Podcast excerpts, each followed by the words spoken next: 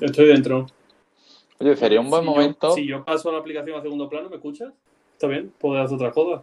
Aquí en el Realme me ha petado, pero creo que me ha petado por el tema de que Realme le gusta mucho. Los petazos, ¿no? Le gusta, no los petazos, le gusta utilizar el asistente suyo. Te coge Realme y en el asistente te dice, esto córtalo un poquito así en segundo plano, córtamelo. Le gusta hacerlo y tienes que decirle tú, no, no lo hagas. Tienes que configurarlo. Tiene sus cosas, a veces tiene sus cosas. ¿A ti no te ha pasado nunca de que dejar cosas en segundo plano y A mí, me, a mí, a No, mí que- yo creo que Realme UI está bien, pero a mí me peta más que ColorOS. te peta más? A mí me peta más que ColorOS. ¿En qué te ha petado, coño? Me petardea bastante, sobre todo en, en cierres de aplicaciones, me peta, se me queda pillado, no me desbloquea. A ver, está bien la capa rápida en general, pero se, falta que, se nota que le falta pulido. Por lo menos para mi gusto. Le falta un poquito de, de pulido. Pues entonces a ti te están ocurriendo ciertos petazos. No es que algo sea continuo, pero tienes petazos. Sí, sí, a ver, no me es continuo, pero sí que me vienen ciertos petazos, tú sabes.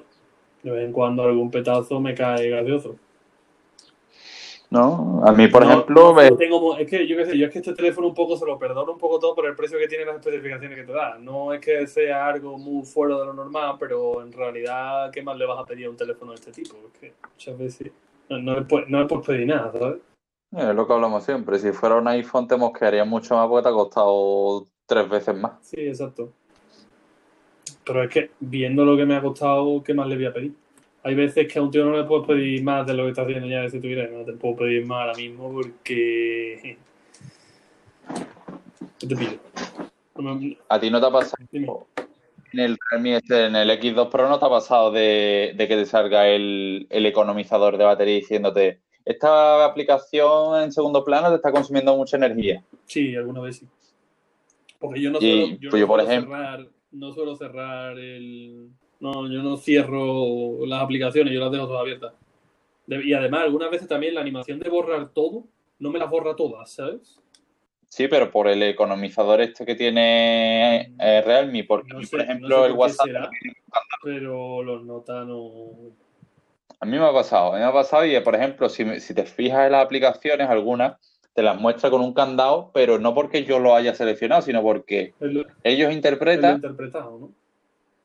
Él ha interpretado que tiene que tener el candado y que no se va a cerrar aunque tú le dejes ahorrar todo. Pero, por ejemplo, el tema ese de la batería de que te digan, esto está en segundo plano y te está gastando mucha batería, es un coñazo y esa notificación, por ejemplo, no la puedes silenciar. No puede, no puedes apartarle que no te aparezca más. Es muy complicado de quitarla. Vamos, yo lo conseguí, pero lo que pasa, como ha vuelto a actualizar, manda por culo, pero conseguí quitarla en el- la versión anterior de A Coloroid. mí lo que, yo, yo qué sé, a mí este teléfono, yo creo que si le ponen un poquito el software, para mí, yo no sé lo que será la cámara, porque yo la cámara sinceramente no la uso, pero el software le falta en un punto y le faltan, para mi gusto, funcionalidades. El Bluetooth se desconecta también mucho, no sé si te pasa. ¿Con qué se te Con desconecta? los Pero aparte con el coche con que... los Sony, con los, yo qué sé, con cascos que tengo que utilizo para correr también se me desconecta. Cosas Bluetooth que le engancho me suelen dar problemas y sobre todo los Bluetooth que yo engancho son auriculares. Y se te des- pero se te desconecta y automáticamente se te conecta o se te desconecta y tú tienes que darle Se me va y me viene, ¿sabes? Se me va y me viene, se me va y me viene. Es como que se, se desincronizan los AirPods, que me pasa alguna vez también. Los, los AirPods puede tener a lo mejor algo más de sentido porque es un producto más pensado para otra plataforma, pero tampoco te creas, porque eh, al con- final los AirPods están pensados para lo que están pensados, tampoco están pensados para Apple bien, pero luego fuera de eso funcionan como unos auriculares Bluetooth. Y también me pasa con los Sony y con unos que tengo ahí, no recuerdo la marca, es una de estas que hay por Amazon un montón. Y no sé, yo de estas veces que se te, se te desincroniza un oído con el otro, se lleva así como dos tres minutos y luego vuelve, luego vuelve bien. Pero le cuesta. Pues no sé. Eso, eh, a mí, por ejemplo, eso no me pasa. Yo estoy continuamente conectado conectado con el tema este, del tema de del Bluetooth, yo con los cascos estos estoy continuamente conectado y no, no he notado eso, desde luego. No, a mí no me ha pasado.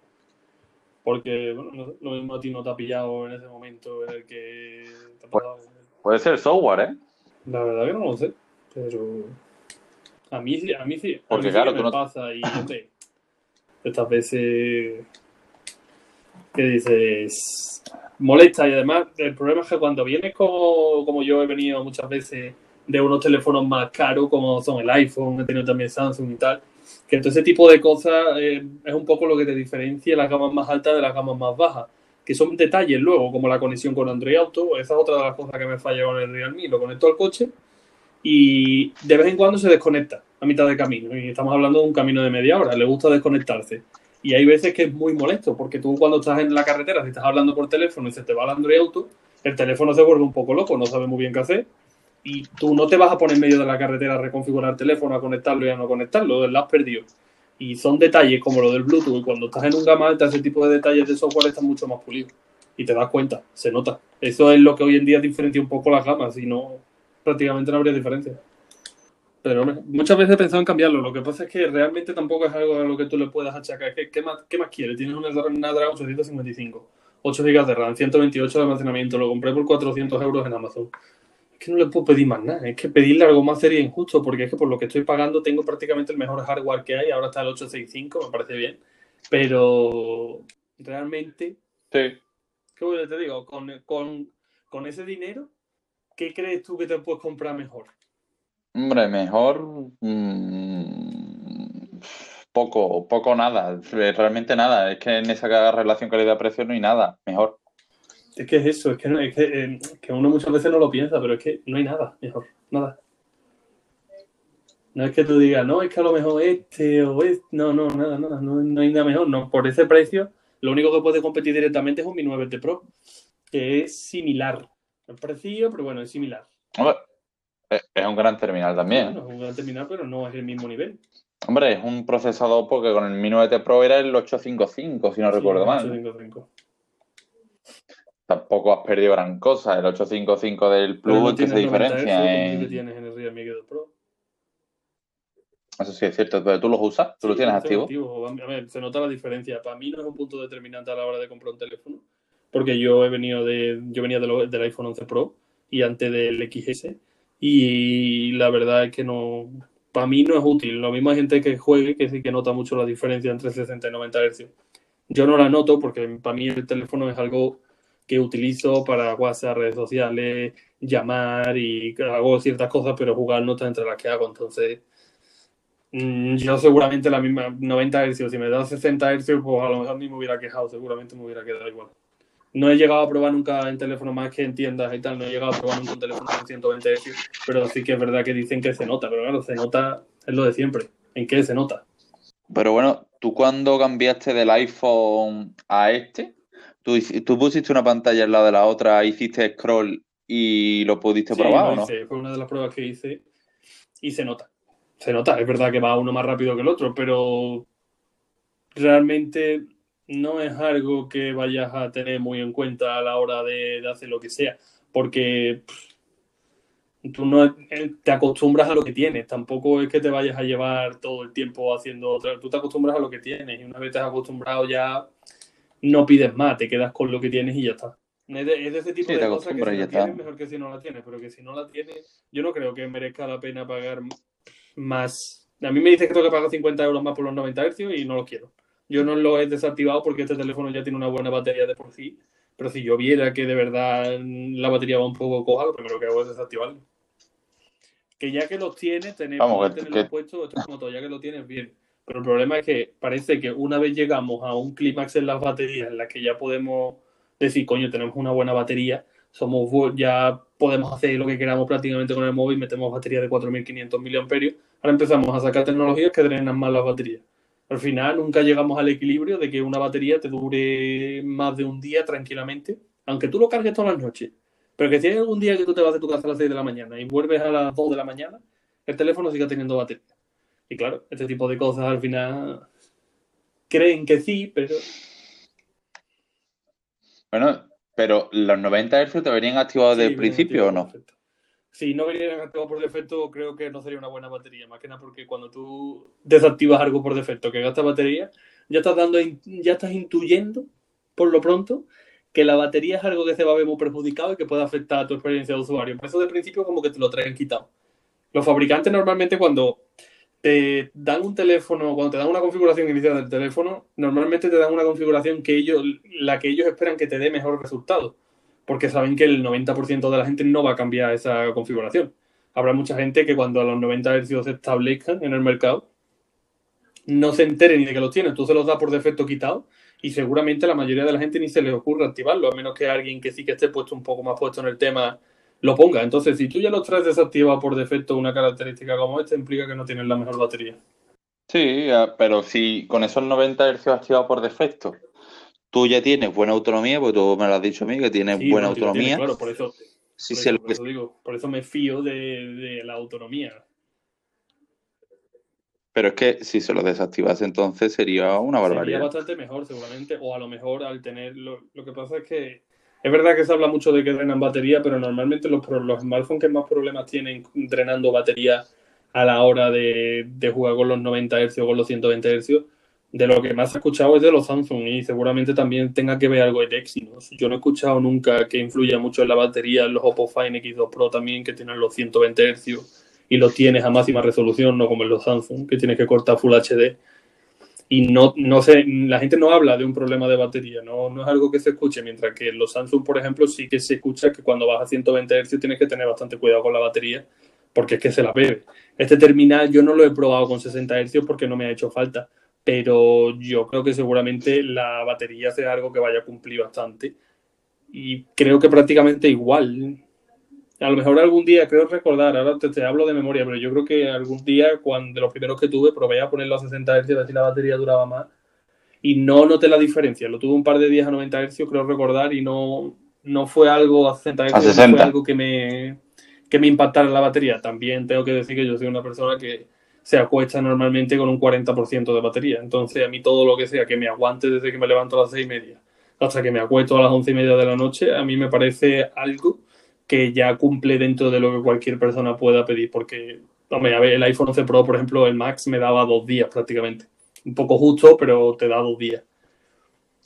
Yo creo que tiene muy buena batería y que los Snapdragon aquí sí sacan un poco de pecho respecto a otros terminales a la hora de, de gestionar la batería.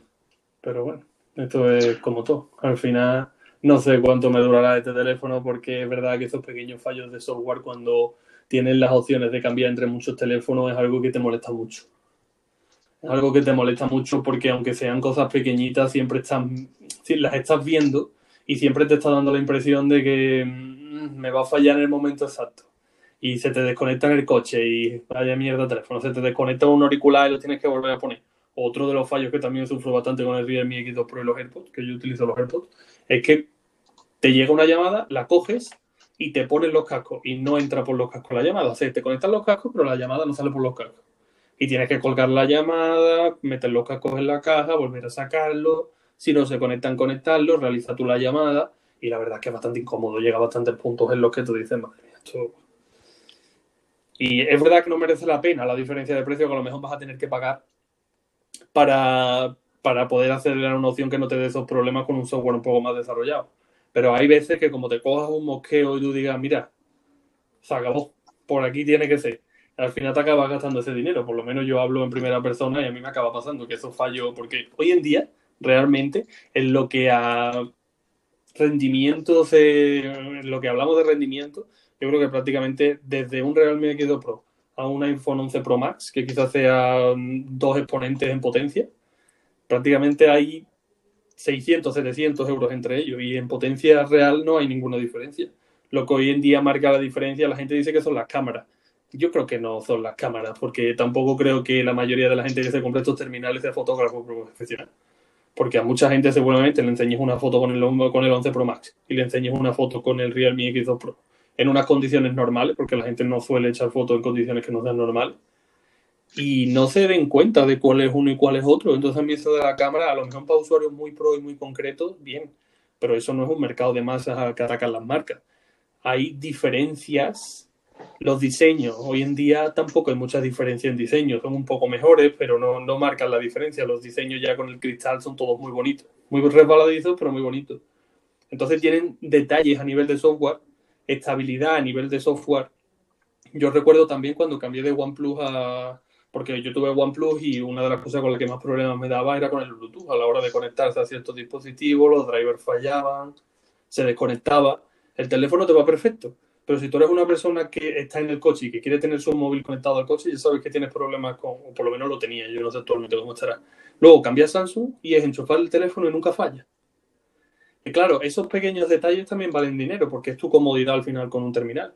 Si no eres una persona que va buscando la relación calidad-precio al euro, a lo mejor comprarte un S10 en términos de potencia de cámara y de todo va a ser análogo de Realme y a lo mejor acabas pagando 100 euros más, pero tienes una estabilidad de sistema que ahora mismo Realme, que está puesto en componentes y potencia pura, no te puede dar. Sí, le falta pulirlo un poco más, igual que Xiaomi al principio, que le faltaba a lo mejor pulir sus capas y, todos criticaban eso. ¿Qué está pasando? Que, ha subido los precios. Que está cobrando ahora mismo un Mi 10 a, no sé, 1000 euros o 800. Y dices que ya no merece la pena. Claro, es que una vez que se lo han metido todo, como hacen los teléfonos de 1000 euros, no los pueden vender más barato porque estarían perdiendo dinero. Ahora te suben los precios y la gente no lo entiende. Claro, ahora que tiene certificación IP68, que tiene una cámara que cuando la compara y baja el detalle son similares a la, grande, que te graba vídeo en 4K 60 FPS, que la construcción de los materiales se ve que es mejor, que te mete una carga rápida gorda, que se ve que ha invertido dinero en su software porque lo está puliendo mucho. Al final todas esas cosas, todo ese desarrollo de ingeniería tiene que repercutir en un precio, porque si no, no si tienen pequeños márgenes de beneficio, tiene que vender muchísimo. Y en un principio estaba sola, porque Xiaomi cuando llegó con sus terminales, en Mi 8, en Mi 9, prácticamente no había nadie que pudiera competir en relación calidad-precio con ellos. A lo mejor OnePlus, pero OnePlus siempre ha estado un paso por encima de Xiaomi en lo que a precio se refiere. Pero ahora ha llegado Realme, que no te quita parte del pastel. Si tienes pocos beneficios y te quitan parte del pastel, pues prácticamente te quedas sin nada. Porque esta seguramente sea otra de las razones por las que han implementado una subida tan grande de precio, porque el Mi 9, no sé, el Mi 9 se podía encontrar en 450, 500 euros, no sé cuál fue su, su precio de partida porque no me acuerdo, pero más de 600 euros seguro que no era. Unos 400, creo. No, el Mi 9 te lo voy a buscar ahora mismo. Podría estar en los 600 euros. Porque en tiendas Xiaomi oficial, a lo mejor 600 euros me parecería, creo que podría estar por ahí. El precio oficial del nuevo Mi 10 es 800, es una subida de 200 euros. Pues, por ejemplo, OnePlus ha subido de 600. Precio oficial. Una subida, pero es más progresiva. Ahora mismo, desde la página de Xiaomi, estoy viendo que el Mi 9 es Creo, ¿eh? Creo que es el precio oficial fue de 450 euros. Más, a mi favor, prácticamente. Ponle 600, porque ahora a lo mejor no lo conocemos o tienen alguna rebaja o lo que sea. Pero ponle 600, da igual, ha subido 200 euros. Espérate. 500, 300. Ha subido un porcentaje bastante importante de tu precio. Y es verdad, estás dando muchas más cosas, pero de momento lo único que has hecho es subirlo. Y claro, mm. cualquier usuario que se queda en la marca, porque Xiaomi, ¿por qué ha creado una comunidad de usuarios? Porque es barato. Porque yo, yo soy el primero que, y me pongo a mí de ejemplo, que si me tengo que gastar mil euros, el Mi 10 Pro se lo va a comprar quien yo te diga. No me lo voy a comprar. ¿Para qué, ¿Para qué me la voy a jugar? Mira, aquí tengo precio oficial del Mi 9, 6 más 64 GB de almacenamiento. Precio oficial en Europa, 449 euros. Que antes, antes. El 8, el 8, 128, 500 euros. ¿El precio? ¿El de ahora? No, no es verdad que lo busques, son 800 euros, vamos. 800 o 900, te diría que también eh, teníamos entre 800 y euros. Pero actualmente el Mi 10 creo que es el Mi, el Mi 10 se que ha salido por 800. Mira, el Mi 10, eh, Mi 10 828, 800 pavos. 800 pavos es una cantidad importante de lo que sería el Mi 9, porque en realidad ¿Y el, Pro, el, Mi, 10 Pro trae ciertas mejoras, pero tampoco es, es relevante. Es, lo que pasa con estas versiones Pro de los terminales, que al final, por mucho que tú lo subas, siempre se queda un poco diciendo no merece la pena. Lo, el, el incremento de precio que te cobran en la gama Pro no te acaba mereciendo la pena casi nunca. Mm. Estoy buscando porque, claro, el Mi 10 venía de serie con el. Vamos, venía, viene de serie con el 5G. Y estoy buscando porque se habló al principio de una. Este para subir los precios. 5G es las cositas. Este año tenemos 5G y vamos a subir los precios de todo porque es muy caro. Pues ofrece una versión sin 5G. ¿Por qué no pones un Mi 10 sin 5G a 200 Eso lo No la hay, tío. No, no, Creo que no hay la sé- versión ya sé- 4. Ya sé que no. hace- O no. Ya lo sé. No, no hace falta que me lo diga. Ya, ya sé yo que ellos no lo van a hacer. Bueno, escúchame, vamos a ir cortando, ¿no? Este primer capitulito, vamos a ir cortándolo ya. Bueno, sí, yo me imaginaba que lo estaba grabando, pero parece que uno nunca se queda de esto. Vamos a ir cortándolo como primer capítulo y a ver ahora cómo se renderiza, cómo se edita esto y ahora vemos el, Vale, el resultado pues nada, final. Esperamos que, que hayáis disfrutado este primer capítulo hablando un poco en general del mundo de la tecnología. En, en próximos capítulos intentaremos focalizarnos más en las noticias que hayan salido, un poco las valoraciones, un poco cómo estamos viendo cómo se mueve la tecnología. También nos gustaría hacer algunos tops de, de teléfonos que comprar o que estamos viendo, pues nosotros somos personas que constantemente estamos intentando cambiar nuestros dispositivos electrónicos un poco para poder probar todo y ver qué estamos viendo en el mercado mes a mes. Así que si os ha gustado, pues no olvidéis quedaros con nosotros en esta plataforma y os iremos informando de las novedades que vayamos añadiendo día a día. Adiós.